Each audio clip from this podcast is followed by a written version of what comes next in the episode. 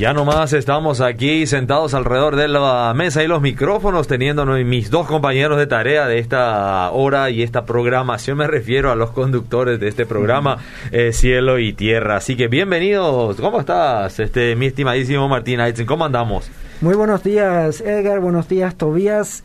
Y que vamos a decir, los olimpistas estamos felices. ¿Qué querés que te diga con tapaboca boca y eh, toda te veo sonreír? No sé cómo se explica eso. sí, eh, estuve hablando hace una semana en la iglesia y dije que el, gozo completo no debe ser por lo de lo del fútbol, ¿verdad? Cierto, el gozo se completa por otras cosas. Pero sí. Influye. Eh, no es que Olimpia esté súper bien, pero yo estuve pensando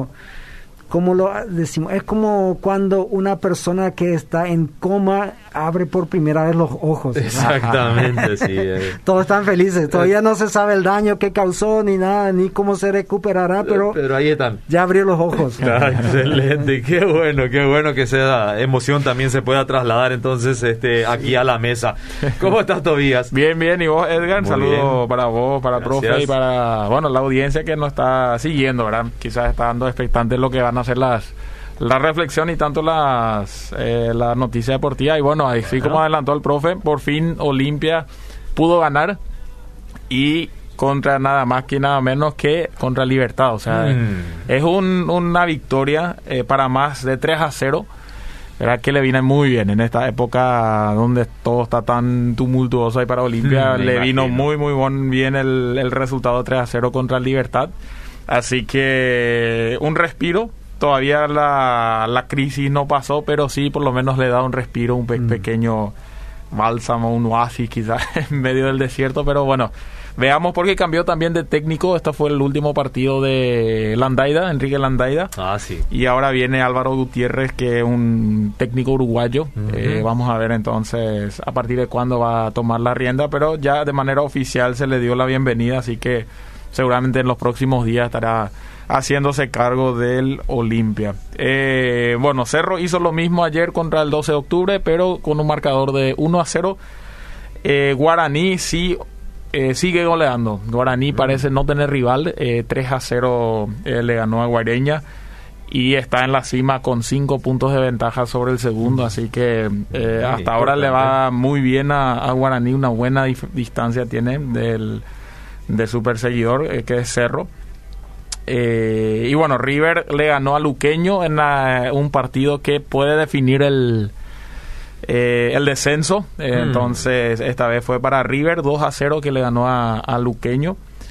Y en el primer partido Nacional y Sol de América empataron 1 a 1. Así que hoy por hoy le, Guaraní está primero con 20 puntos, Cerro le sigue con 15 y el Quelito le sigue con 14. Así que bien por el por River que está sumando puntos importantes que a la larga y quizá al fin del año le pueden o salvar eh, mantener en la eh, en la en la, posición por lo menos en la por lo menos en la primera o le pueden condenar. Así que están ahí eh, luchando por cada partido. Bueno internacionalmente se dieron la semana pasada, o sea, entre semana tuvimos las eliminatorias, En donde por fin Paraguay pudo ganar también y por fin lo pudimos hacer en casa. Mm. Después de, creo que son cuatro años, que fue la última vez que se ganó en, en el Defensores del Chaco. Bueno, no hay tantos partidos entre medio, pero sí un dato muy importante eh, porque sí fueron varios partidos los que no se ganaron de, de, local. Esta vez sí se pudo hacer contra Venezuela eh, no alteró la posición en donde estamos si seguimos siendo sextos. Eh, hoy por hoy no entramos en el mundial ni en el repechaje. Mm pero eh, por lo menos también da un poquito de alivio, un poquito de suelta un poquito por lo menos la presión y vamos a ver qué tal el próximo combo, ¿verdad? Se puede decir por lo menos no, hemos descendido aún más. Por lo menos no, hemos descendido aún más, ¿verdad? Que también de por sí es un logro hoy por hoy quizás también, ¿verdad? Eh, pero bueno, eh, en octubre se viene otra otra tanda de tres partidos, mm. así que y tendremos el mismo problema con los internacionales europeos. hay que ver porque ahora yo creo que ya la Conmebol va a ir con más fuerza porque sí también se ve afectado la imagen de las eliminatorias. Si no le tenés a los, especialmente Brasil y Argentina, que si no le tenés a los que juegan en la Premier, eh, está, estos partidos se ven afectados también mm. eh, porque la gente quiere verle a Alisson, a Ederson, que son los jugadores de, de Brasil que están eh, no pudiendo asistir ahora, eh, entonces quieren eh, Cavani, que fue otro que fue afectado, era en nuestro caso Almirón. Así que veamos, ojalá que se pueda dar y verán que a acuerdo se llega en eso.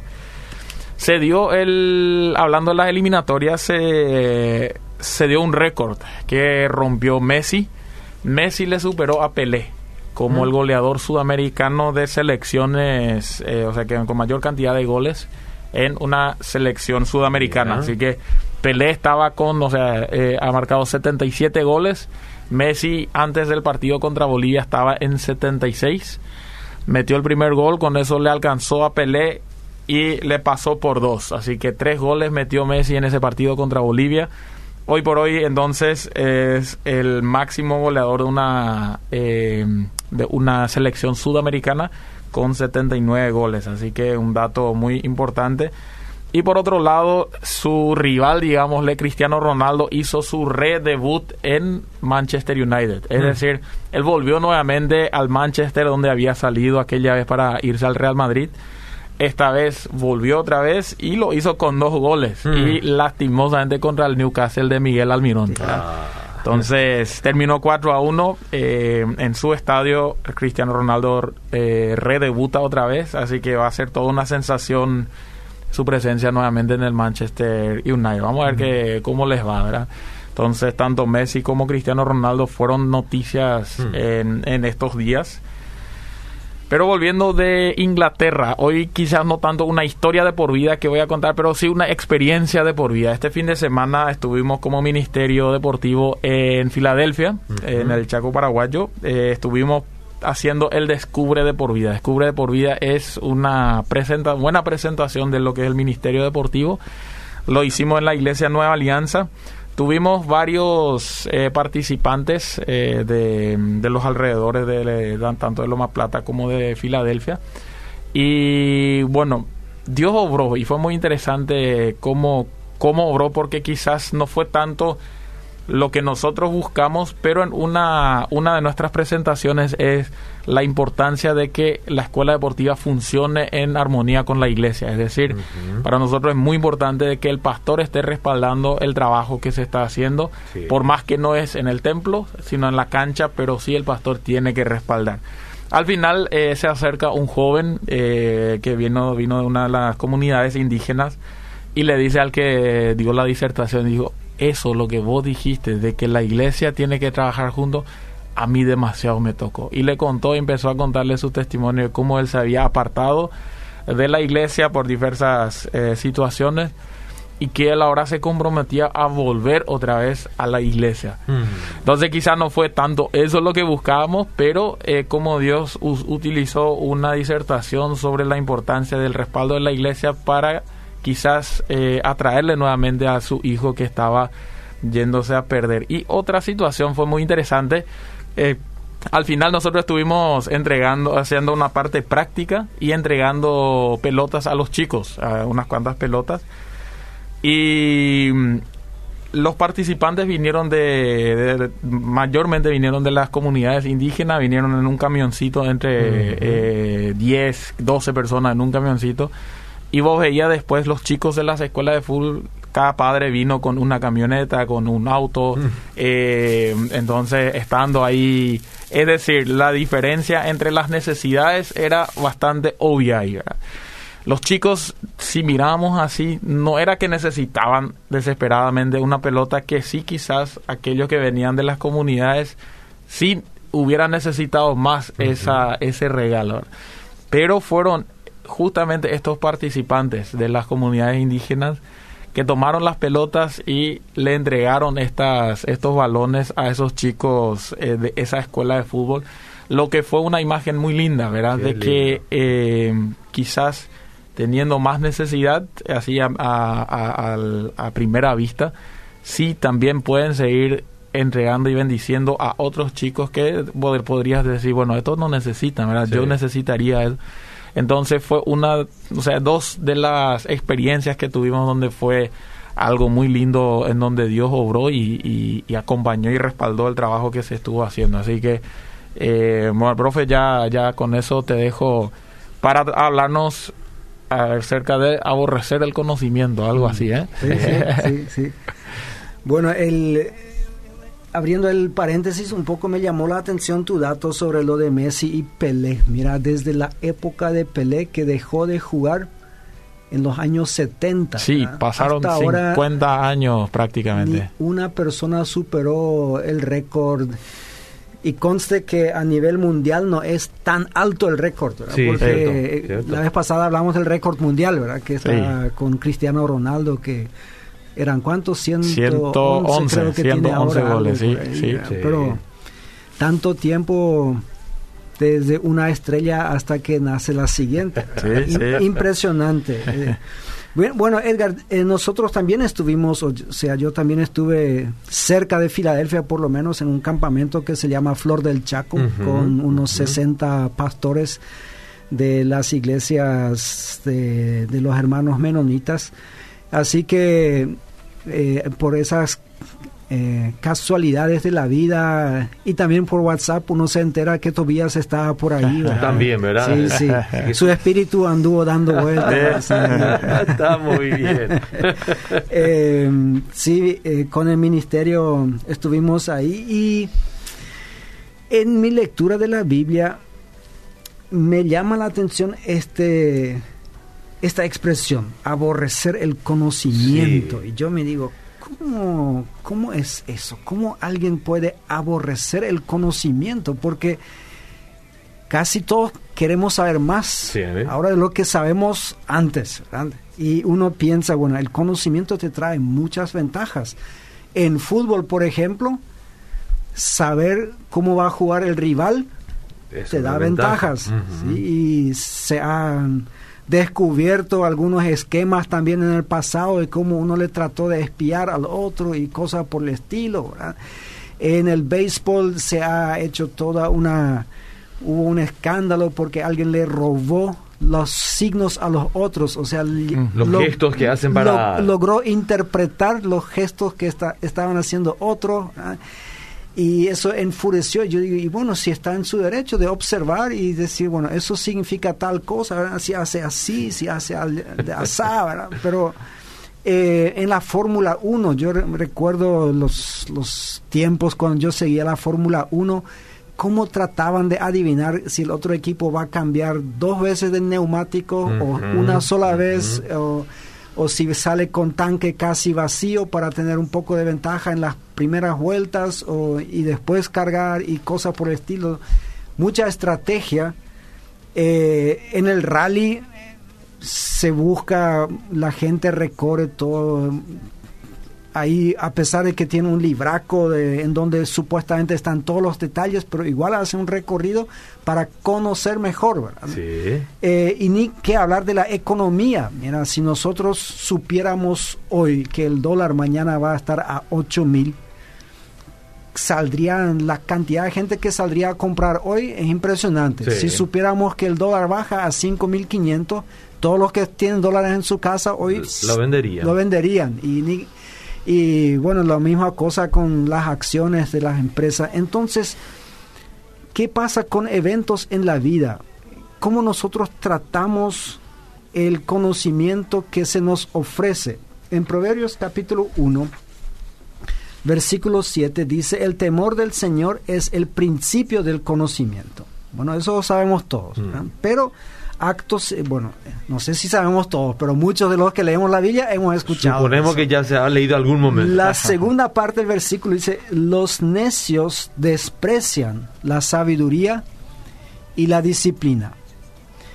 Y después en el versículo 22, bueno, ahí dice, ¿hasta cuándo muchachos inexpertos seguirán aferrados a su inexperiencia? ¿Hasta cuándo ustedes los insolentes se complacerán en su insolencia? ¿Hasta cuándo ustedes los necios aborrecerán el conocimiento? Respondan a mis reprensiones y yo les abriré mi corazón, les daré a conocer mis pensamientos. Como ustedes no me atendieron cuando los llamé, ni me hicieron caso cuando les tendí la mano, sino que rechazaron todos mis consejos y no acataron mis reprensiones, ahora yo me burlaré de ustedes cuando caigan en desgracia. Acá el que habla es la sabiduría, o sea, no la gente pregunta, bueno, ¿quién es quién dice esto? ¿Un profeta? No, en Proverbios no es un profeta. Proverbios es una colección de dichos. Acá se supone que habla la sabiduría tampoco es Dios porque Dios no se burla de, las desgracias ajenas. Entonces, acá dice, yo me burlaré de ustedes cuando caigan en desgracia. Yo seré el que se ría de ustedes cuando les sobrevenga el miedo, cuando el miedo les sobrevenga como una tormenta y la desgracia los arrastre como un torbellino. Entonces me llamarán, pero no les responderé. Me buscarán, pero no me encontrarán por cuanto aborrecieron el conocimiento y no quisieron temer al Señor. O sea, dos veces aparece el término de aborrecer el conocimiento. Y yendo al diccionario, entonces, bueno, ¿qué es aborrecer?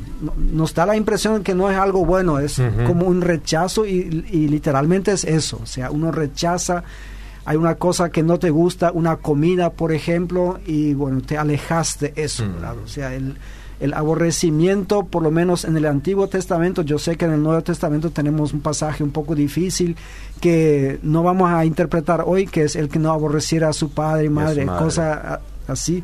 Eh, esto fue escrito en griego, pero acá eh, el haber escrito en hebreo significa eso, de algo que, que no te gusta, que, que lo rechazas y te alejaste de eso. Mm. Y nos preguntamos, pero ¿cómo puede ser si una persona pueda rechazar o alejarse de un conocimiento que le puede valer mucho. Bueno, acá le doy un ejemplo. Mi, mejor amigo es médico. Vino un señor de casi 70 años, fumador empedernido toda su vida y su cuadro clínico no es tan bueno, eh, pulmones afectados y otras cosas. Y mi amigo le dice, Señor, eh, el cigarrillo le está matando lentamente. Hmm. Si no lo deja, lo va a llevar a la tumba. Ah, dice, menos mal, dice, porque yo tampoco no tengo apuro tampoco. Ah, lentamente. Si me mata lentamente, no hay problema, porque no tengo apuro en eso obviamente lo que a mi amigo le quiso decir, ahora es el momento de terminar, o sea, de, dejar de fumar. Pero el otro lo tomó, ah, bueno, entonces vamos a seguir fumando porque si la cosa es lenta. Eh, ahí uno dice, te ofrecen conocimiento, pero uno lo rechaza. ¿Por qué lo rechaza? Porque probablemente requiere sacrificio que mm. no estoy dispuesto a dar en este momento. Y yo diría, hay muchísimo conocimiento a nuestra disposición en todos lados. La mayoría de los adolescentes y jóvenes hoy en día ya saben que tienen que estudiar para obtener un buen trabajo más adelante. Probablemente muchos padres le habrán dicho, mira, si no te esforzas, entonces vas a terminar, qué sé yo, barrendero de la calle, recolector de basura, cosas que son trabajos buenos y honestos, hay que decirlo, pero son trabajos para los cuales no se necesita mucho estudio y son trabajos eh, bastante esforzados ¿eh? en, la intemperie y todo eso. Y la mayoría de los padres por lo menos quieren para sus hijos un lugar agradable de trabajo, alguna oficina, un buen sueldo. Eh, dicho sea paso, como las últimas máquinas agrícolas que he visto, cómo cambiaron de nuestra época. Ya son lugares agradables de trabajo. Casi mejor que una oficina. ¿eh? Sí, sí, impresionante. Eh, aquellos que trabajan ya saben, o sea, el conocimiento está ahí, que necesitan ser responsables en su trabajo para mantenerlo. Sin embargo, tenemos a jóvenes que no se esfuerzan en sus estudios a pesar de que saben que lo van a necesitar más adelante. Sin embargo, tenemos personas que trabajan y no son responsables en su trabajo a pesar de que saben que necesitan ser responsables para retenerlo. Eh, todos sabemos que necesitamos respetar las leyes de tránsito para evitar multas, para evitar daños en nuestro vehículo y en vehículos ajenos y para evitar una estadía en el hospital o peor. Sin embargo, ¿cuánta gente a diario no hace caso de este conocimiento que está ahí a la vista de todos? ¿sí? O sea, está disponible para todos. Nosotros, hablando de vehículos, sabemos que necesitamos hacer un mantenimiento periódico del vehículo Correcto. para que no se descomponga en el camino, no nos deje ahí. Pero hablemos con los mecánicos, le preguntamos, bueno, ¿cuánta gente se pasa el kilometraje? Y te van a decir, pero cantidad, ¿por qué? Porque no quieren gastar en este mes a pesar de que saben que tendrían que gastarlo. Entonces, bueno, vamos a ver si me aguanta un poco más hasta que el desastre es inevitable. Y en la villa también tenemos mucho conocimiento, o sea, o- el tiempo acá es muy corto para recitar todo, pero entre otras, otras cosas nosotros sabemos que no podemos servir a Dios y al dinero, por ejemplo. Está muy claro eso en la Biblia. Sin embargo, hasta el día de hoy hay gente que dice ser creyente que lo intenta hacer. O sea, siempre hubo y, y el día de hoy no es diferente de la historia. Nosotros sabemos que necesitamos and- andar con Dios en esta vida para poder estar con Él en la próxima. La Biblia está clara en eso. Pero hasta el día de hoy hay personas que piensan, bueno, eh, una vida con Dios acá probablemente me restringe de algunas libertades, entonces voy a esperar a que tenga 80 o 85 años para hacer cuentas con Dios. Y a veces hasta te cuentan ejemplos de amigos o conocidos que así hicieron, ¿verdad? Y justito se salvaron, lo que se suele llamar la, la gracia del, del delincuente de la cruz, ¿verdad? que así a último respiro entró todavía.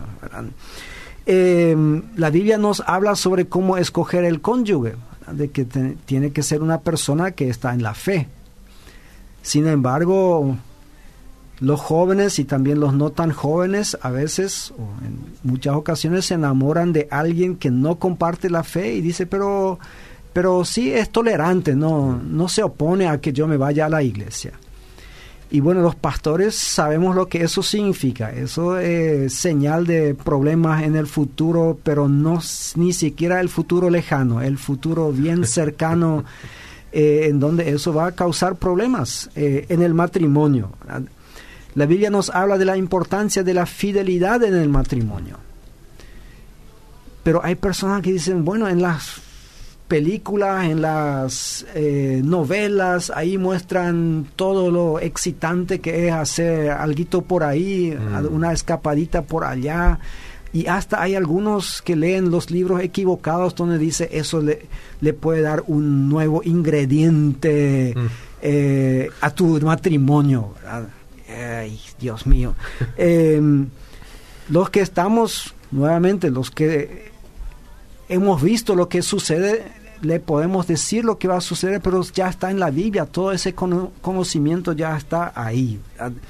Entonces, yo estuve pensando, el gran número de consejeros cristianos, que cada vez son más y hacen falta muchos más, el gran número de psicólogos, no solamente cristianos, sino muchos no cristianos, el gran número de abogados, de jueces, todo se debe a que la gente no está dispuesta a aceptar el conocimiento que está a su disposición o hacerle caso a este conocimiento.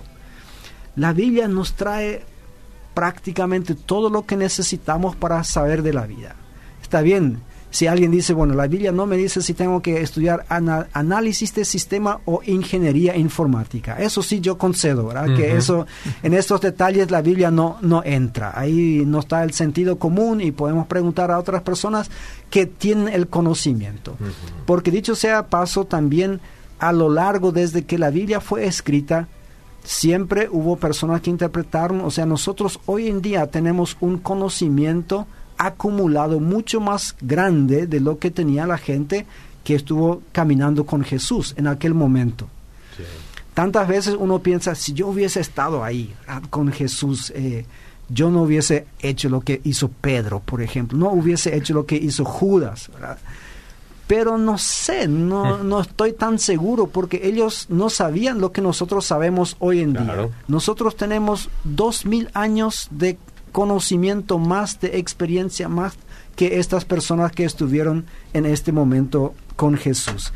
Entonces, la gente no debe aborrecer el conocimiento que ofrece la Biblia, pero tampoco el conocimiento que ofrece la historia de la mm. iglesia. Y ahí voy a mi último puntito, Edgar. Eh, como casi siempre te robo algunos minutos, hoy creo que te puedo regalar uno. Muy bien. Estamos acercándonos a las elecciones. Mm. Y yo ya recibo invitaciones para ir a tal encuentro de pastores o a tal iglesia porque el candidato a concejal tal va a estar hablando ahí o el candidato a intendente allá. Y a mí me preocupa eso, Edgar, porque la historia nos demuestra y la Biblia nos advierte de no mezclar a la iglesia con la política. Y un buen escritor eh, lo ha dicho de esta manera. Dice, mezclar a la iglesia con la política es como mezclar helado con bosta de vaca. Hmm. Dice, a la bosta de vaca no le hace mucha diferencia, pero sí que arruina al, helado. Totalmente. Entonces, este es un consejo gratuito hmm. para todos aquellos pastores que están con ganas de postularse o que están invitando a políticos a sus iglesias, tengamos mucho cuidado. El conocimiento está ahí para nosotros. Y tratemos de mantener puro el helado porque mezclado con bosta de vaca no da gusto, para, nada. Para nada. Muchas gracias, Edgar. Gracias a vos, este doctor Martín. Ustedes lo han escuchado. El conocimiento está disponible. Utilicémoslo.